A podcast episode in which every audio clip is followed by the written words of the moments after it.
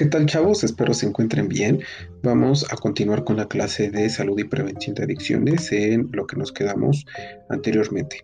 Recordemos que de acuerdo a cifras, eh, la drogadicción ocupa una de las primeras causas de muerte a nivel mundial y a nivel nacional por el consumo de drogas legales e ilegales.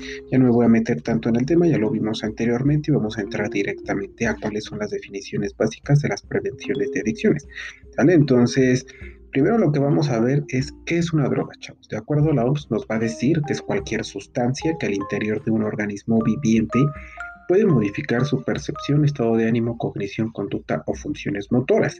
Y otra definición es que se consideran sustancias psicoactivas a toda sustancia química de origen natural sintético o que al introducirse por cualquier vía, ya sea oral, nasal, intramuscular e intravenosa, va a ejercer un efecto directo sobre el sistema nervioso central, ocasionando cambios específicos a sus funciones, que está compuesto por el cerebro y la médula espinal de los organismos vivos.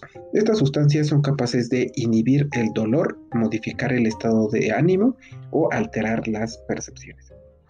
Entonces, en resumen, chavos, precisamente vemos las ciertas similitudes y que tienen que ver con la clasificación de las drogas. Recordemos rápidamente que la clasificación de las drogas va a tener primero su clasificación jurídica en legales e ilegales, ¿sale? Y como parte de las drogas legales está el, alcohol y el tabaco únicamente, no hay que confundirnos, la parte de los solventes dijimos que iban a ser legales para el uso industrial, pero ilegales para un uso recreativo. En el caso de las drogas ilegales, que son las consumidas eh, comúnmente por los jóvenes o adolescentes por eh, cuestiones sociales y experimentales, son las que van a generar estos cambios. Recordemos también que de acuerdo a las drogas ilegales o, a las dos, vamos a encontrar que se van a clasificar de acuerdo a sus efectos. Entonces, de acuerdo a sus efectos, vamos a encontrar que son eh, depresoras, que son estimulantes, que son alucinógenas o que son mixtas. ¿Sale? Entonces, de acuerdo a esto se refiere que modifican la percepción o que precisamente tienen un efecto directo sobre el sistema nervioso central.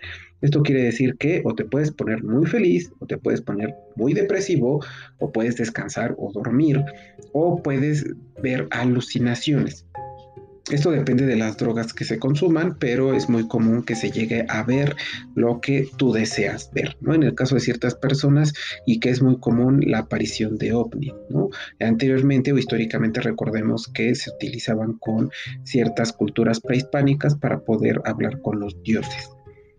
Ahora, Actualmente y desde la perspectiva médica y científica, se utiliza el vocablo droga para referirnos a un gran número de sustancias que eh, cumplen con una de, las siguientes condiciones. Primero, que introducidas en un organismo vivo son capaces de alterar una o varias de las funciones psíquicas de este. Ya lo dijimos de acuerdo a su clasificación.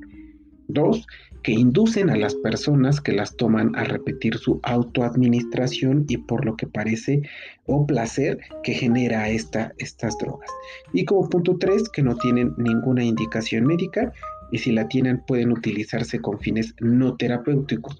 Ojo, esta parte de, los fines no terapéuticos tiene que ver ya con un fármaco, en realidad ya no sería una droga. ¿Y qué es un fármaco? Precisamente pues va a ser toda sustancia química purificada y que a comparación de la droga, chavos, precisamente esta se va a utilizar para la prevención diagnóstico, tratamiento, mitigación y cura de una enfermedad para evitar la aparición de un proceso fisiológico no deseado. En este caso hablamos de las enfermedades específicas, cáncer, diabetes, etcétera, o para modificar condiciones fisiológicas con fines específicos. Entonces, ojo con esto, ¿sale? Uno es más como para uso recreativo, por así decirlo, y este tiene el objetivo de la prevención. Ahora, ¿qué es uso? Y aquí pongo uso, abuso, dependencia o la parte de uso excesivo de, estas sustancias. Mi primero uso va a ser aquella forma de relación con las drogas en la que por su cantidad, frecuencia de uso o por la situación física y social del sujeto no se detectan estas consecuencias negativas inmediatas sobre el consumidor ni sobre su entorno. Entonces también podemos decir que es la experimentación, chavos. Entonces yo lo pruebo por primera vez porque veo que mis amigos lo están haciendo, entonces parece interesante, lo consumo, no me gusta, pero por aprobación social lo sigo consumiendo.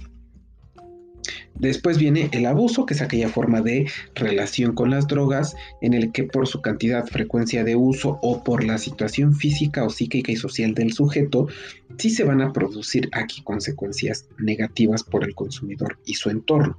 Ahora, recordemos que en la parte del uso o experimentación, va a depender mucho de tus factores protectores y de riesgo, que ahorita los vamos a ver, ¿sale? Pero si una persona presenta mucho más factores de riesgo, lo más seguro es que caiga en un abuso y en una dependencia, es lo más seguro. Ahora, actualmente se habla de tres tipos de usos y abuso de drogas. Uno, la parte ocasional, experimentadores o de uso social controlado. La parte 2, que son el abuso de drogas y que ya es perjudicial. Y la parte 3 es cuando ya hay una aparición de una adicción o dependencia a las drogas. Ahora, para eso también tenemos que saber qué es la, tolerancia. Yo creo que ya a algunos se les viene a la mente lo del número de cervezas que consumieron. Sí, sí, tiene que ver con eso, ¿sale? Después de un periodo de experiencias de uso con una droga, se puede desarrollar el fenómeno conocido como tolerancia que es la adaptación del organismo a los efectos de la droga y se caracteriza por una disminución de la respuesta a la misma dosis de droga o por el hecho de que para producir el mismo grado de efecto farmacodinámico es necesaria una dosis mayor. ¿Sale? Entonces, aquí es cuando consumen con precisamente con mayor cantidad este tipo de drogas, ya sea una droga legal o una droga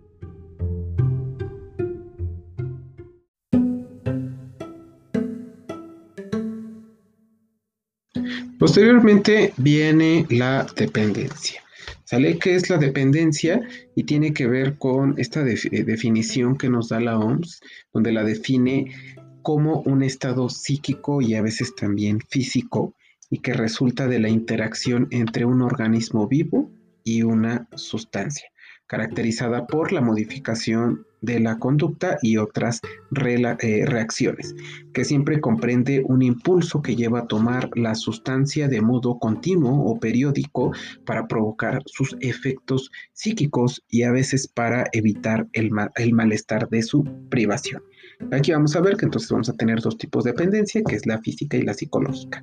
Ahora, según la OMS, la drogodependencia es el producto de la interacción de tres elementos. Primero, la persona, la droga y el medio ambiente o momento sociocultural.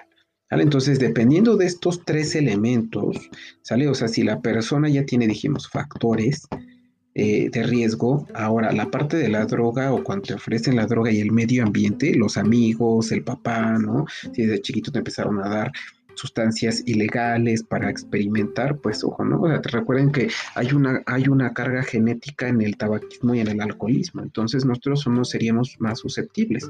Ahora, si hablamos de dependencia física, recordemos que es cuando hay un estado de adaptación que pone de manifiesto al producirse intensas alteraciones corporales, o sea, o también llamado un síndrome de abstinencia, cuando se suspende la administración de esta droga.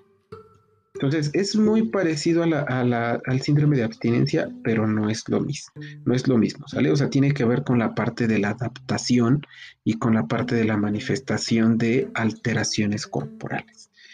Y la parte de la dependencia psicológica tiene, eh, se considera como una dependencia eh, psicológica, una situación en la que ya hay un sentimiento satisfactorio cuando se toma la droga o un impulso psíquico que, que requiere su administración periódica o continua para eh, reproducir esta sensación de placer y evitar las sensaciones de malestar que, que se presentan en caso de ausencia de la misma. Y posteriormente viene la sobredosis. Y esta se va a presentar cuando el organismo se, se le suministra cierta, cierta cantidad y calidad de sustancia no resistida por el organismo que la ingiere. Por ejemplo, un adicto que tiene el mismo proveedor acostumbra a consumir las mismas cantidades de acuerdo con el potencial y eh, ya conocido, ocurriendo el cambio de proveedor. La nueva partida puede contener un grado de pureza considerablemente superior al esperado y para el cual el organismo no estaba acostumbrado, ocurriendo así la sobredosis. Entonces, esto tiene que ver con la pureza y con las cantidades. Posteriormente viene el consumo experimental donde las personas con este tipo de, de consumo no se consideran propiamente adictas que ya lo habíamos nombrado anteriormente, pues el consumo es motivado por la curiosidad. En este grupo se encuentran aquellas personas que por primera vez utilizan la droga, por ser una experiencia novedosa, esta conducta es vista comúnmente en la adolescencia. Después viene el consumo social, que se da cuando las personas utilizan sustancias tóxicas, específicamente en situaciones pasajeras o solo en situaciones sociales, o bien las drogas se ingieren ocasionalmente para conciliar el sueño o para aliviar estados depresivos.